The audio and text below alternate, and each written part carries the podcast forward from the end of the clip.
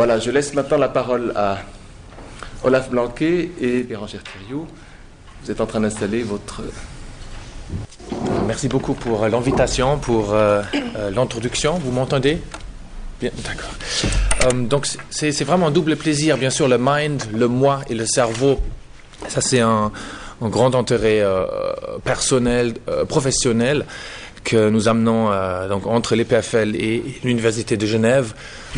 Mais depuis mes, mes premiers pas, j'ai j'ai les concepts de l'histoire un peu autour de moi avec une mère qui est historienne et une sœur qui est historienne. Donc c'est vraiment un grand plaisir de découvrir l'Institut de, l'histoire de la médecine euh, aujourd'hui et je, compte revenir plus souvent.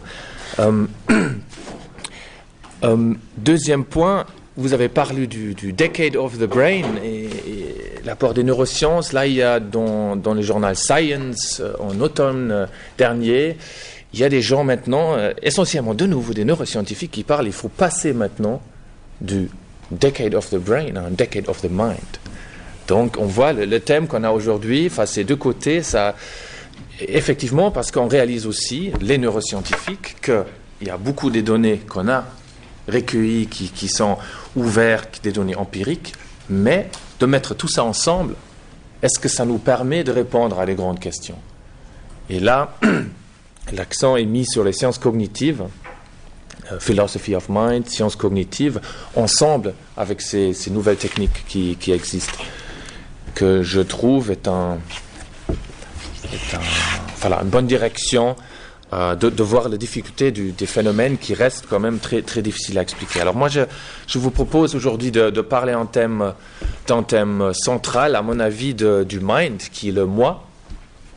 Euh, et puis j'aimerais commencer avec euh, quelque chose de, on peut à la Jean-François, on peut mégalomane peut-être, on va le relativiser par la suite, que le but de, de, notre recherche dans mon, mon laboratoire, ça sera idéalement de réduire le moi conscient à des mécanismes neurobiologiques spécifiques. Euh, mégalomane, c'est évident, et en même temps aussi d'établir des techniques, et ça c'est quelque chose que, voilà, qui sera peut-être plus facile euh, à court terme, quelque, de développer des stratégies expérimentales, empiriques, afin de moduler, manipuler l'entité que nous appelons le, moi. Et puis le, résumé, enfin ma conclusion euh, d'ici 30 minutes, ça sera qu'une piste très importante, c'est des mécanismes automatiques peu conscients dans le cerveau qui vont intégrer des informations dites multisensorielles. Donc, toucher, la vue, l'audition, c'est stimuler vis-à-vis mon propre corps, donc l'importance que le corps joue pour le, pour le moi, mais cette intégration euh, automatique multimodale qui se passe à chaque milliseconde. L'exemple, un exemple qui va revenir plusieurs fois, comment mon cerveau va apercevoir ou percevoir mon, mon bras gauche. Donc, je le vois, c'est une représentation de mon bras gauche dans mon cerveau, ou de la partie du cerveau visuel. Je peux fermer les yeux, donc j'ai une deuxième représentation parce que je le sens néanmoins, mais ça sera une représentation somatosensorielle ou sensorielle. Je peux le bouger, ça sera une troisième représentation, encore une fois ailleurs dans le cerveau, dans le cortex moteur. Alors où sont les centres? Et on va, brièvement, je, vais mentionner quelques centres dans le cerveau qui font cette intégration. Parce que dans la perception consciente, il y a un bras gauche. Et du point de vue cerveau, il n'y a pas beaucoup de sens de, parler d'un seul bras.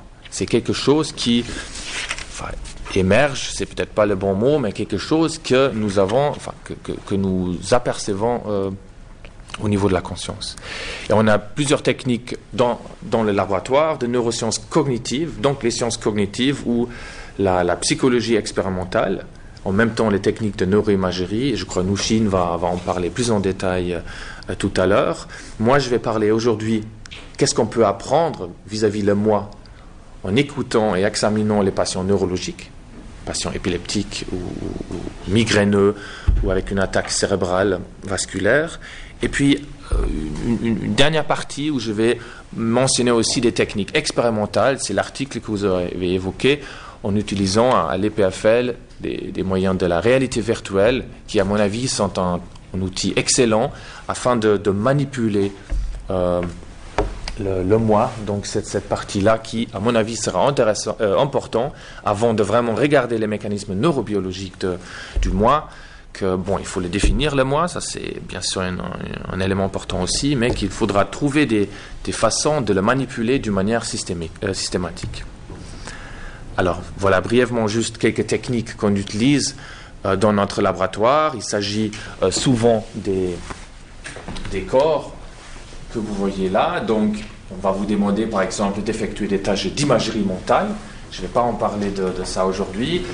Ou utiliser la, technique de réalité virtuelle. Donc là, il y aura une, grande partie. C'est pourquoi des illusions Pourquoi ça nous intéresse C'est en fait une technique de les examiner, les illusions, afin de voir les limites de, capacité computationnelle du cerveau. Regardez euh, une chute d'eau en montagne fixer cette chute d'eau euh, pendant une minute. Après, vous allez regarder le rocher juste à côté. Vous allez apercevoir une illusion que le rocher va monter vers le ciel, vers le haut. Donc on voit, euh, bon, le rocher, il ne bougera pas, mais la perception, elle est erronée. C'est une illusion visuelle. Ben, nous, on ne s'intéresse pas à des illusions visuelles, mais à des illusions du corps. Est-ce qu'on peut trouver des illusions similaires par rapport à notre corps? Et qu'est-ce que ça nous apprend? Comment le cerveau traite le corps et le rôle dans le, dans le monde. Donc une illusion idéale pour nous, ça sera une manipulation, une illusion du corps à travers laquelle on verra que peut-être on arrivera à manipuler le moi. on verra si vous êtes d'accord avec, avec moi qu'une technique que je vais présenter donc, dans la deuxième partie, si on a réussi à, approcher ce, ce but. Voilà, je, disais, donc plusieurs techniques de neuroimagerie. Moi, je vais parler essentiellement de, cette partie-là. Donc, maladies neurologiques, des patients épileptiques comme à droite, ou des patients avec une euh, attaque euh, vasculaire euh, cérébrale qui, parfois, donc c'est la partie de la neurologie dite neurologie du comportement ou neuropsychologie. Comme vous savez, la capacité de parler peut être sélectivement perdu suite à une lésion, une attaque cérébrale, si s'il s'agit d'une patiente, en patient avec une lésion de l'hémisphère gauche, c'est dans deux tiers, euh, c'est le cas qu'il y a des troubles de la parole suite à une attente focale du cerveau.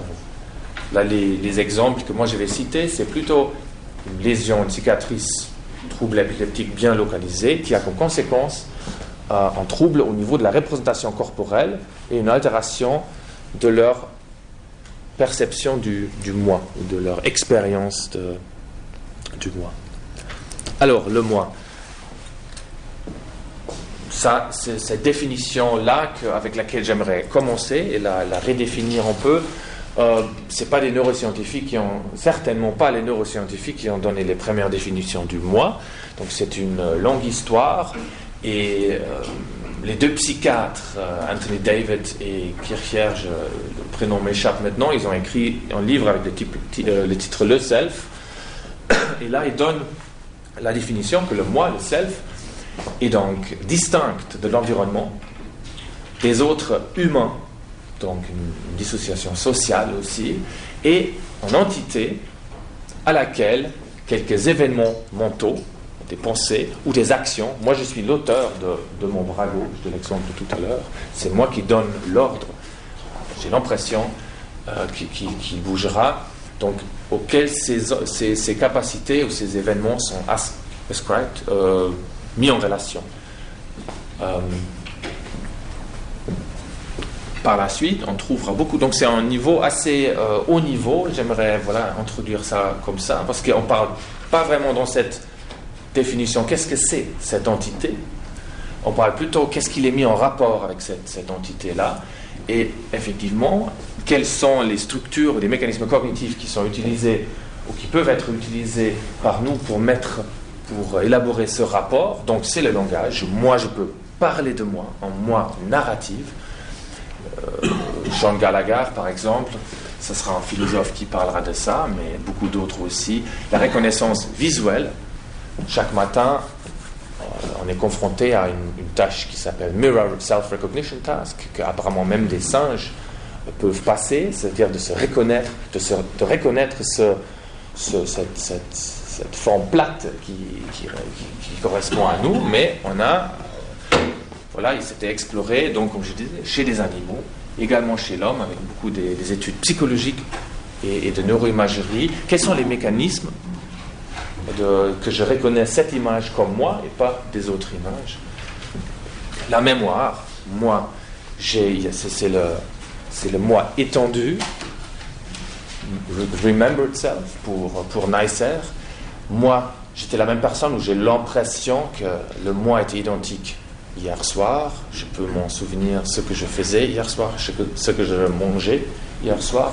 Je peux repasser, voyager dans, dans ma vie euh, idéalement beaucoup d'époques euh, temporelles et ça fait également une partie importante. J'ai commencé à parler de ma mère et euh, historienne, alors tout ça, la mémoire, une partie très importante du moi, selon ces auteurs. Bon, J'oserais pas aller dans les cogito ergo sum, donc aussi un autre thème, concept très haut niveau, le penser.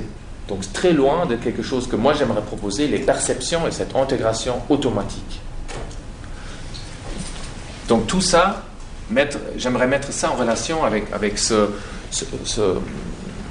ces concepts de moi que je peux mettre en relation avec cette entité.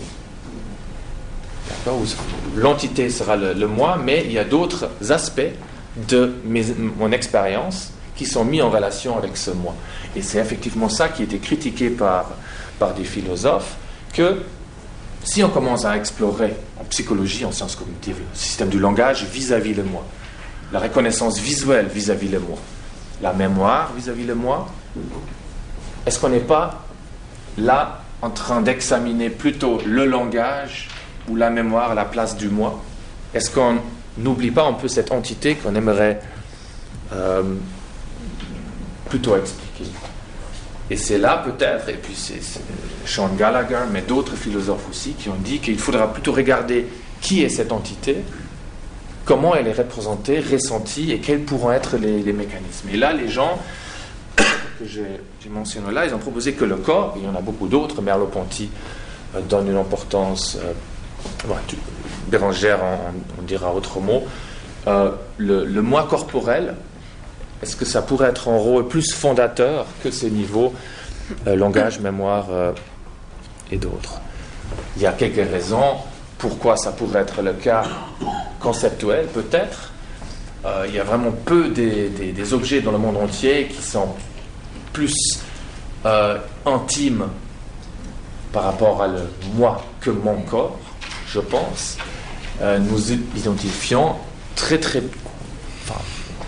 très fortement avec ce corps. Et puis, c'est une sensation très privée aussi. C'est uniquement moi, mon cerveau, qui a accès à la poste. Enfin, si on reprend l'exemple de, mon bras, si vous allez fermer vos yeux, alors vous n'avez aucune euh, possibilité, si tout est silencieux, accès à, les informations de mon corps. Parlons pas encore des, des afférences interoceptives, mais c'est quelque chose de privé, comme le moi ou comme nous avons l'impression que le moi sera également quelque chose de, privé. Et puis, c'est jamais quelque chose qui est comme, je vous montre une image d'une pomme, ça sera vraiment le stimulus, si vous regardez, qui sera au niveau de la conscience, au centre de la, perception consciente. Bah, le corps, c'est autre chose. Le corps, c'est plutôt l'arrière-fond. C'est toujours présent. Ça, c'est l'élément constant le corps, il est toujours là. Vous n'avez pas de possibilité de, comme l'exemple avec la pomme, en fermant les yeux, l'information, l'input visuel est parti avec le corps. Si vous trouvez ou si vous me dites comment vous le faites, alors ça sera, on passera tout de suite euh, au labo et on pourra planifier vraiment une expérience magnifique. Mais comment on va étendre le corps impossible C'est pour ça, nous pensons que les illusions, effectivement, des illusions, est-ce que mon corps est enfin, à deux mètres d'ici ou ici, ou est-ce qu'il est présent ou pas présent, ça sera une sorte de, switch pour le, pour le corps qui pourrait être utile à explorer le, moi. Donc voilà, ces deux niveaux. Le, premier niveau, plutôt le cogito, le langage, la mémoire, très utile, très important, bien évidemment, pour décrire, examiner le moi. Mais là, la piste scientifique que nous poursuivons, est-ce qu'il n'y a pas une représentation plus basique, corporelle, multisensorielle, euh, avec un lien plus, plus, direct avec euh, les, connaissances de, la neurobiologie Est-ce que ça ne sera pas un avantage? Et puis, à quoi ça correspond? Quelques exemples. Là, maintenant, passons légèrement à la neurologie. Des membres fantômes à mon avis, sont un bon exemple pour voir un peu le lien entre expérience consciente de moi euh, et, rôle du corps. Parce que 95% des patients avec amputation, comme vous voyez, est-ce qu'on le voit? Bon, donc il y a là un, patient avec amputation qui a eu une amputation en fait au niveau du bras droit. Donc ça, c'est plutôt un artiste qui a ajouté ça. Donc il y a, depuis plusieurs euh, mois, il n'y avait pas de, l'avant-bras droit, mais il y avait persistance d'une expérience de la, enfin, d'un corps complet, c'est-à-dire, c'est, indiqué là par la, la, de sa main droite, la position, la forme, laquelle ce patient-là percevait sa, main. Il la voyait pas, il la sentait, mais malgré l'absence totale de l'avant-bras et de la main à droite, il y avait persistance de cette expérience complète du, corps. Et puis c'est effectivement euh, Ronald Melzack qui a beaucoup euh, examiné ces, patients avec amputation et qui postulera, euh, on ne pas très bien le rouge, mais qui, postulera que le membre fantôme et les membres réels sont produits par les mêmes mécanismes cérébraux. Et puis il va plus loin, même, voilà, et puis c'est quelque chose qui était intact, sans et avec bras. Donc c'est quelque chose qui est, qui, fonctionnel et qui est dans le membre euh, fantôme surnuméraire qui persiste à générer cette expérience d'un corps complet. D'autres auteurs, Vernon euh, Ramachandran, mais aussi euh, une, équipe à Lyon, euh, ils ont allé au-delà, ils ont essayé. Alors, qu'est-ce qu'on peut faire en lien entre ces sensations de membres fantômes et les neurosciences? Qu'est-ce qui se passe dans le cerveau? Si, vous avez ces, sensations Ils ont pu déclencher en fait des, sensations de membres fantômes, soit, si on reprend l'exemple, en touchant la joue droite de ce patient ou le, le, bras conservé chez le patient. Donc vous allez toucher ici et le patient va dire qu'il se sent touché au niveau de sa main droite fantôme. Est-ce qu'on va dire euh, c'est pas pas vrai Qu'est-ce qu'il raconte Mais en fait, il y a des façons de nous convaincre, si on veut, que en fait ce qu'il raconte le patient colle parfaitement avec ce qui est connu sur la représentation du corps dans le cerveau. Et là, vous avez une représentation euh, dans le cortex euh, moteur et cortex sensitif où arrivent les informations du toucher. Si je vais toucher une partie du corps, ça va activer une partie très spécifique dans le cerveau. Et ça, c'est représenté ici. Si on va toucher, euh, par exemple, le, visage, ça va activer cette partie dans le cerveau. Et, si on touche une main, donc chez moi, ça va activer une autre partie. Si on va toucher le, pied, ça va activer encore une autre partie. Euh, et puis le patient. Alors, il y a amputation de l'avant-bras droite. Donc cette représentation que vous voyez là, au niveau de la main, elle, elle persiste, elle est encore présente. Donc elle pourrait déjà générer cette, persistance de, la main. Mais il y a où est-ce qu'on peut déclencher maintenant, pour revenir à l'exemple de la joue et de l'avant-bras, ces, sensations de, de membres fantômes Donc c'est effectivement les régions avoisinantes qui sont devenues sensibles au toucher au niveau de la main. C'est-à-dire, et ça c'était démontré avec, avec des autres recherches qui ont pu démontrer que les représentations du visage vont infiltrer cette représentation de la main auparavant et la, la, partie du bras la plus proximale va infiltrer la représentation de la main euh, comme elle existait avant. Donc vous avez un, un mariage en fait dans la même région d'une représentation d'une main qui n'existe plus avec une représentation de la joue et de l'avant-bras. Donc le cerveau va réutiliser cet espace comme un des, de vos enfants va, quitter le foyer, et puis qu'est-ce qu'on fait avec, cette chambre? On va, mettre autre chose dedans. Le cerveau fonctionne d'une manière assez similaire, directe, automatique, 95% des, gens avec amputation. Alors, donc dans mon laboratoire, on, essaye de conceptualiser, euh, de, chercher à trouver des, sensations de pas de, membres fantômes, mais de corps fantômes. C'est-à-dire en utilisant les mêmes techniques, cette même euh, approche, mais de regarder est-ce qu'il y a des cas décrits, est-ce qu'il y a des observations qui nous disent qu'il y a peut-être aussi un corps fantôme, pas un membre qui généré de, de, cette manière que je viens de décrire, mais plutôt un corps entier. Et nous pensons que la, décorporation, ce serait effectivement euh, un exemple euh, pour un tel fantôme du, corps entier. Et je vous montre un exemple euh, ici. Donc le corps physique. Ah oui, là je vois. Il se trouve là. Ça c'est. Euh, il y a le corps de, de, la personne qui vit une décorporation qui se trouve là. Et puis il y a l'impression qu'un deuxième corps existe à une distance de 2 mètres, en élévation de, de 2-3 mètres, euh, où est localisé la euh, enfin, le, le, moi en élévation, donc pas au niveau du corps, mais ailleurs. Le, moi, grosso modo, j'ai indiqué euh, ça, mais c'est un peu moins précis parfois. Et puis, il une perspective. Donc, depuis ce, cette position élevée, on a l'impression de regarder vers le, vers, le, vers le sol, et puis on voit, seeing one's own body, on voit son propre corps.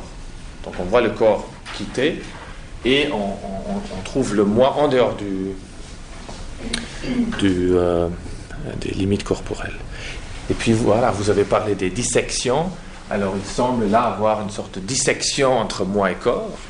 Et puis nous pensons alors une, méthode qui permettra la, dissection, mais pas pathologique, mais, fonctionnelle chez les sujets sans, ça sera la réalité virtuelle.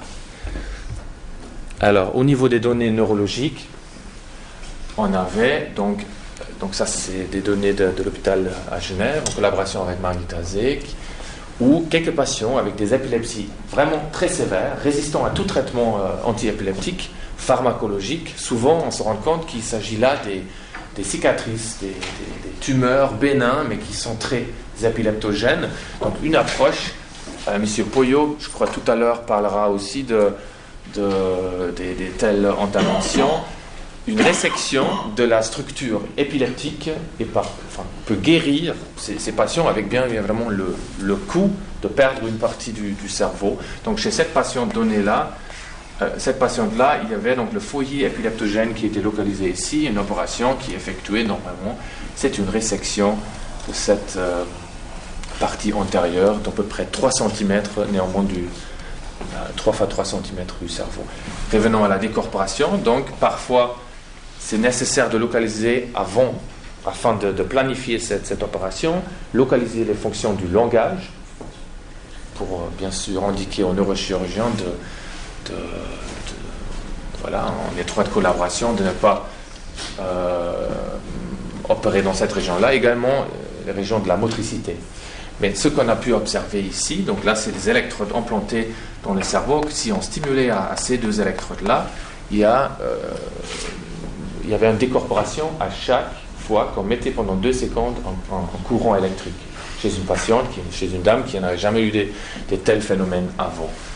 Si vous passez un centimètre avant, il y avait des, sifflements, des bourdonnements, tout à fait un autre cortex, le cortex auditif. Si on stimulait ici, il y avait des, sensations, euh, enfin des dysesthésies, des, des, fourmis ou des, clonies euh, moteurs. Donc on voit comme il sera un site euh, spécialisé enfin, dans les décorporations. Non, c'est pas ça. Mais en stimulant cette région ici, on peut observer une réponse, une expérience euh, très complexe qui, était celle de la, décorporation. Ça n'explique pas le pourquoi, mais euh, pour cela, voilà, nous avons continué à explorer. Donc ici, l'observation chez une deuxième patiente. Là, ce n'était pas la stimulation directe, mais c'était une crise qui, était, qui débarquait. Vous voyez un exemple ici. Donc, c'est ces décharges qu'on puisse enregistrer avec des électrodes implantées, ou au niveau de ces huit électrodes, un foyer épileptogène était localisé. Dès que ce foyer est devenu enfin, actif, il y avait également une décorporation. Et puis ici, le résumé, à l'époque, donc il y, a, quatre 4 ans maintenant, de, de 5 patients. Chaque patient est, indiqué là. C'est le réductionnisme euh, médical. Donc chaque patient a, a, une lésion et une couleur.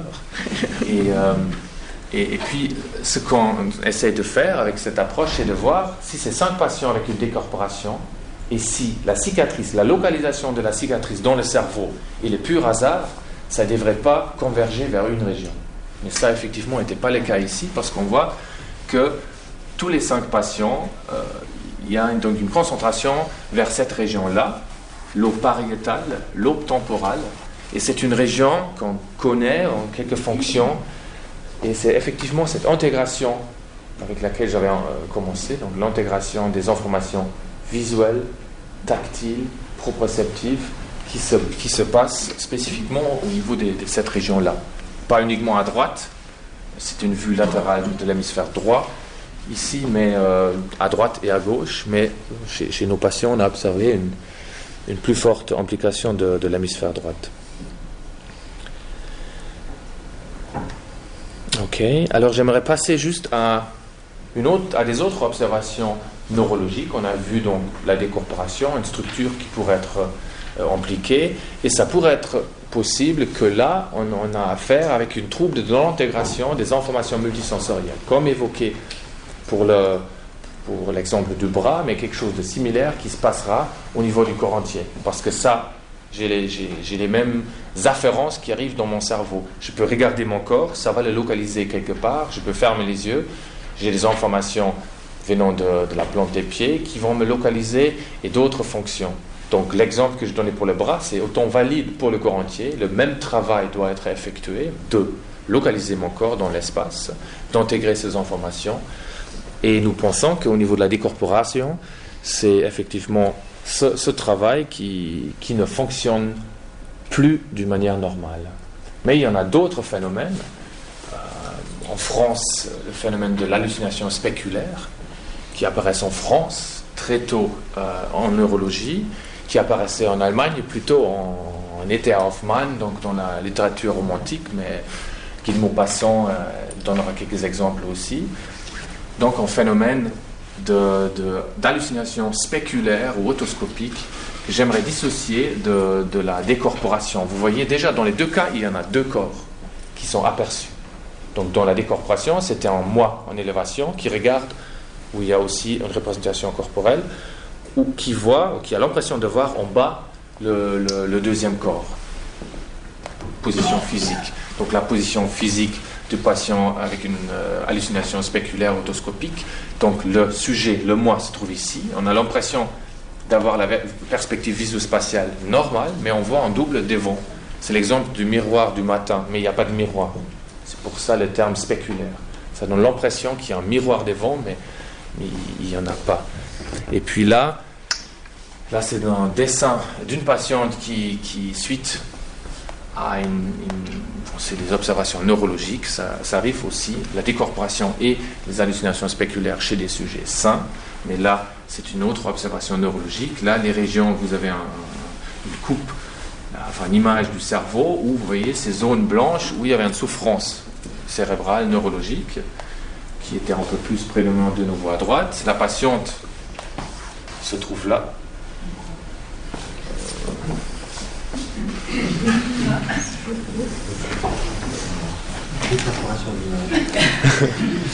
Je, je vais réessayer de. Voilà. C'est bon, c'est bon. Je vois plus rien là, mais c'est bon. Euh, donc la patiente, euh, elle est là, et puis ça c'est donc son impression, sa perception consciente d'elle-même devant ses yeux. Et là, pourquoi je cite souvent cette observation En fait, il y avait une, imitation, une écho visuel dans l'image. Dès que la patiente bougeait ses bras, l'image bougeait ses bras aussi. Donc vraiment très forte impression de, miroir. Ça persistait aussi euh, pendant plusieurs mois que la patiente avait cette impression. et derrière les deux examinateurs. Donc, un autre phénomène où il n'y a pas de changement de perspective, on ne se sent pas décorporé, mais néanmoins, il y, a, deux corps, deux localisations de corps qui sont vécues ou ressenties, avec une analyse où on, trouve, si on va analyser plusieurs de ces observations, qu'on retrouve donc la même localisation cicatrice qui, aura comme conséquence une décorporation, la, lésion au niveau de la jonction temporopariétale, mais la lésion, elle est différente dans les cas des, hallucinations spéculaires. Plus dans le cortex visuel euh, et plus impliquant les deux hémisphères. Donc, autre phénomène, autre structure euh, neurobiologique impliquée et probablement aussi une autre désintégration euh, multimodale qui sera pathologique ou, pas normal. Donc là, on a ça sera trop court aujourd'hui de, parler de ça en détail, mais on voit, comme dans le membre fantôme, c'est cette intégration de mettre ensemble, de, ressentir un seul corps avec les yeux ouverts, les yeux fermés et d'autres modalités qui, donnent ces informations pour le corps entier, qui est désintégré dans l'hallucination autoscopique et la décorporation, mais avec un deuxième élément qui s'ajoute dans la décorporation, celle des afférences euh, vestibulaires. Euh, donc le système vestibulaire, afin de nous donner pour le corps entier une orientation dans l'espace et qui nous donne la sensation de verticalité. Euh, donc peut-être dans la discussion, on, pourra en parler euh, un peu plus. Ok, alors je vais passer maintenant à la, à la, deuxième partie qui sera un peu plus courte, mais celle de la d'utilisation de la réalité virtuelle afin de voir est-ce qu'on peut faire une telle désintégration. Est-ce que je pourrais créer des situations où je vois mon corps à un autre endroit où je sens mon corps? Et pour cela, on a donc de nouveau, j'ai commencé à donner un exemple de la main et puis on a essayé de voir au niveau des sensations de membres fantômes vis-à-vis le, corps fantôme, est-ce qu'il y a des similarités et des, des, approches qu'on pourrait exploiter à, notre intérêt, le, moi du, corps entier. Donc là, il y a une illusion, la main de, caoutchouc, où ça sera euh, très similaire, euh, pardon, très, très facile en fait, d'induire une sensation qu'une main en caoutchouc, vous allez, vous allez la sentir en appartenant à votre propre corps. Et euh, donc, ça c'est le sujet expérimental qui posera sa main gauche ici il ne va pas la voir, donc on va la cacher de la vue, mais on va la toucher en même temps avec des pinceaux. On va toucher l'index d'une manière répétitive de la main gauche du sujet, qu'il ne va pas voir, et puis il est en train de regarder une main de caoutchouc qui sera juste devant lui, qui est claire, ça doit, elle ne doit pas être très proche ou ressemble beaucoup à sa propre main, mais la chose qui est importante, que cette stimulation soit parfaitement synchronisée. Donc vous allez sentir au niveau de votre main d'être touché, et en même temps, vous voyez un autre corps, une autre main devant vous qui sera touché en même temps. Et on vous demandera à ce moment-là de, remplir un questionnaire. C'est Botvinnik et Cohen qui ont, effectué cette, expérience euh, euh, voilà, il y, a, dix ans, à la fin du Decade of the Brain. Ça devient déjà un peu mind. Et, euh, et puis, ils ont observé que les sujets vont dire Je sens je sens le toucher là où je le vois. Donc une sorte de dominance où il se voit toucher, où il voit toucher la main de caoutchouc sur la vraie localisation de toucher. Donc ils ne disent pas qu'ils se sont touchés ici, où c'est réellement le cas, mais ils disent qu'ils se sont touchés là. Un phénomène de, dominance visuelle. Donc là où vous allez voir, euh, d'être touché, ça semble être beaucoup plus importante pour la sensation même de sentir quelque chose, qui est un peu contre-intuitif, mais c'était exploité euh, par ces chercheurs. Et puis, une, chose, et, en plus, il y avait une appartenance, une sensation d'appartenance de ce bras.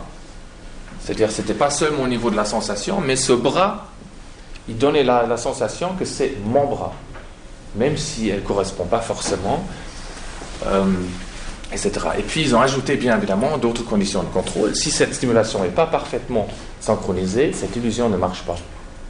Donc vous avez une situation expérimentale qui est très similaire, mais là, euh, elle ne marchera pas. Donc là, on pourra encore dire c'est que des questions, peut-être les gens se trompent, mais si on demande au sujet de localiser le bras, là où ils se sont, où ils sont touchés, ils doivent pointer alors vers euh, cet index-là. Alors, c'est comme c'est indiqué ici, ils ne vont pas pointer vers l'index, mais ils vont euh, pointer vers une position intermédiaire ou quasiment à la position de la, main vue. Donc on ne voit pas que c'est également un corrélat comportemental qu'on peut mettre en évidence. Alors nous, on a essayé de faire quelque chose d'assez similaire. Euh, on essaie de s'amuser aussi un peu parfois avec euh, nos recherches, de voir est-ce qu'on peut utiliser la réalité virtuelle pour faire une, même protocole expérimental pour le corps entier. Parce que suite à ces, observations neurologiques, c'était ça qui, nous intéresse le plus pour le moi. Parce qu'on ne va pas dire quand même, en patient amputé, il n'y aura plus de moi. Ou un patient qui ne parlera pas aphasique, qu'il n'aura pas de moi. Donc on cherche une représentation vraiment du, corps entier et la relation avec le moi euh, afin de, mieux explorer ces, questions. Alors là, c'est notre setup. Je ne sais pas si, vous le voyez, mais le sujet euh, se trouve là. Et puis derrière, on a installé une caméra trois dimensionnelle qui va filmer donc cette personne. Euh, non, cette personne, voilà le, sujet. Alors, l'impression que ça donne, si. Et cette scène, ce qu'il voit, les caméras, est projeté à des, à des goggles qui se trouvent juste devant les, yeux. Donc, c'est tout ce qu'il voit, c'est le point de vue de la caméra. Et ça correspond effectivement, donc, il voit un deuxième corps, un corps virtuel, si vous voulez, deux mètres devant lui. Et puis, comme pour la, la main, l'expérience de la main de caoutchouc, on voit que, voilà, on, on a touché le sujet, le dos du sujet, c'était filmé par la caméra. Donc, on voit Paul Ricoeur, non, on voit euh, soi-même, le corps de, soi-même devant, qui, donc, même exemple que, que, le, que, que, pour la main, on sent le toucher dans le dos ici, mais on le voit avec un corps qui correspond parfaitement à son propre corps, deux mètres devant. Et nous avons posé les mêmes questions que les autres gens. On a remplacé le bras par le corps, et puis ça montre effectivement les, mêmes réponses. Les gens vont dire je sens d'être touché au dos, mais là où je le vois, donc devant et pas derrière. Et en, même temps, même s'ils savent bien évidemment, ils sont en train de faire une expérience, ils ont l'impression, comme le corps visuel, c'était leur, leur propre corps. Et de nouveau, ça, ces genres de euh, des questions fonctionnent, enfin, ces, réponses positives sont uniquement euh, observables dès que vous faites cette simulation en parfaite synchronisation. Donc dès qu'il y a un petit délai temporel, il n'y a plus d'identification avec ce corps et le toucher est localisé dans le, dos, où réellement il est appliqué. On a ajouté une deuxième mesure, enfin, c'est l'exemple du pointage que, j'avais évoqué avant, une sorte de pointage pour le corps entier. Et là aussi, on voit que les c'est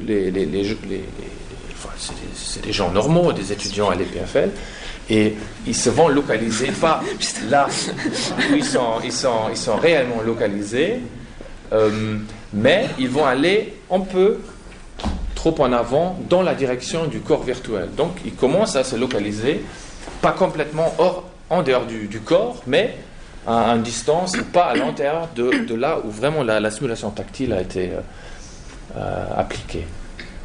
je, vais peut-être on y revient, mais il y avait, on avait, comme Botvinnik et Cohen, quelques conditions de contrôle qui montrent en fait ça ne marchera pas pour, pour, euh, pour n'importe quel objet. Donc par exemple, si vous allez toucher le dos de, du sujet expérimental, mais à la place vous allez toucher visuellement une une, boîte métallique, cette illusion ne marchera pas d'emblée, ni avec une simulation synchrone, ni, ni asynchrone.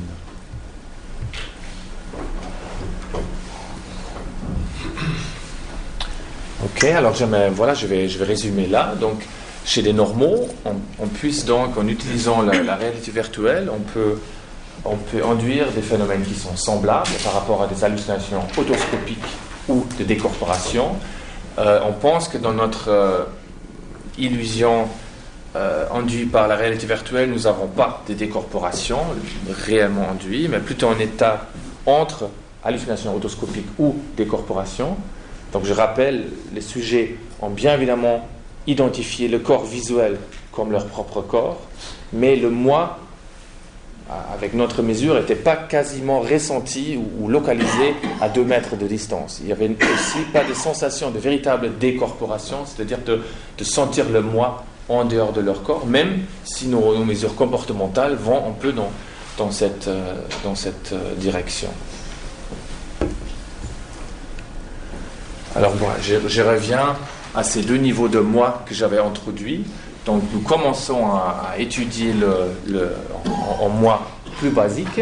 On arrive à le, mettre en évidence avec cette, technique de réalité virtuelle, une stimulation illusoire, multisensorielle du corps.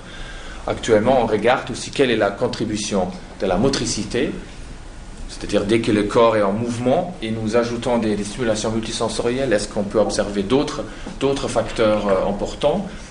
Et je, voilà, au niveau de la recherche, on essaye donc, moi en tout cas dans mon laboratoire, de garder des questions de ce moi, qui est très important, euh, enfin pour, vraiment tous les débats au niveau du moi, mais langage, mémoire, etc., pour une étape ultérieure, parce que nous pensons par la suite, dès que nous avons nous pensons en avoir un peu mieux décrit le, ce low-level moi, le, moi basique, d'explorer des liens.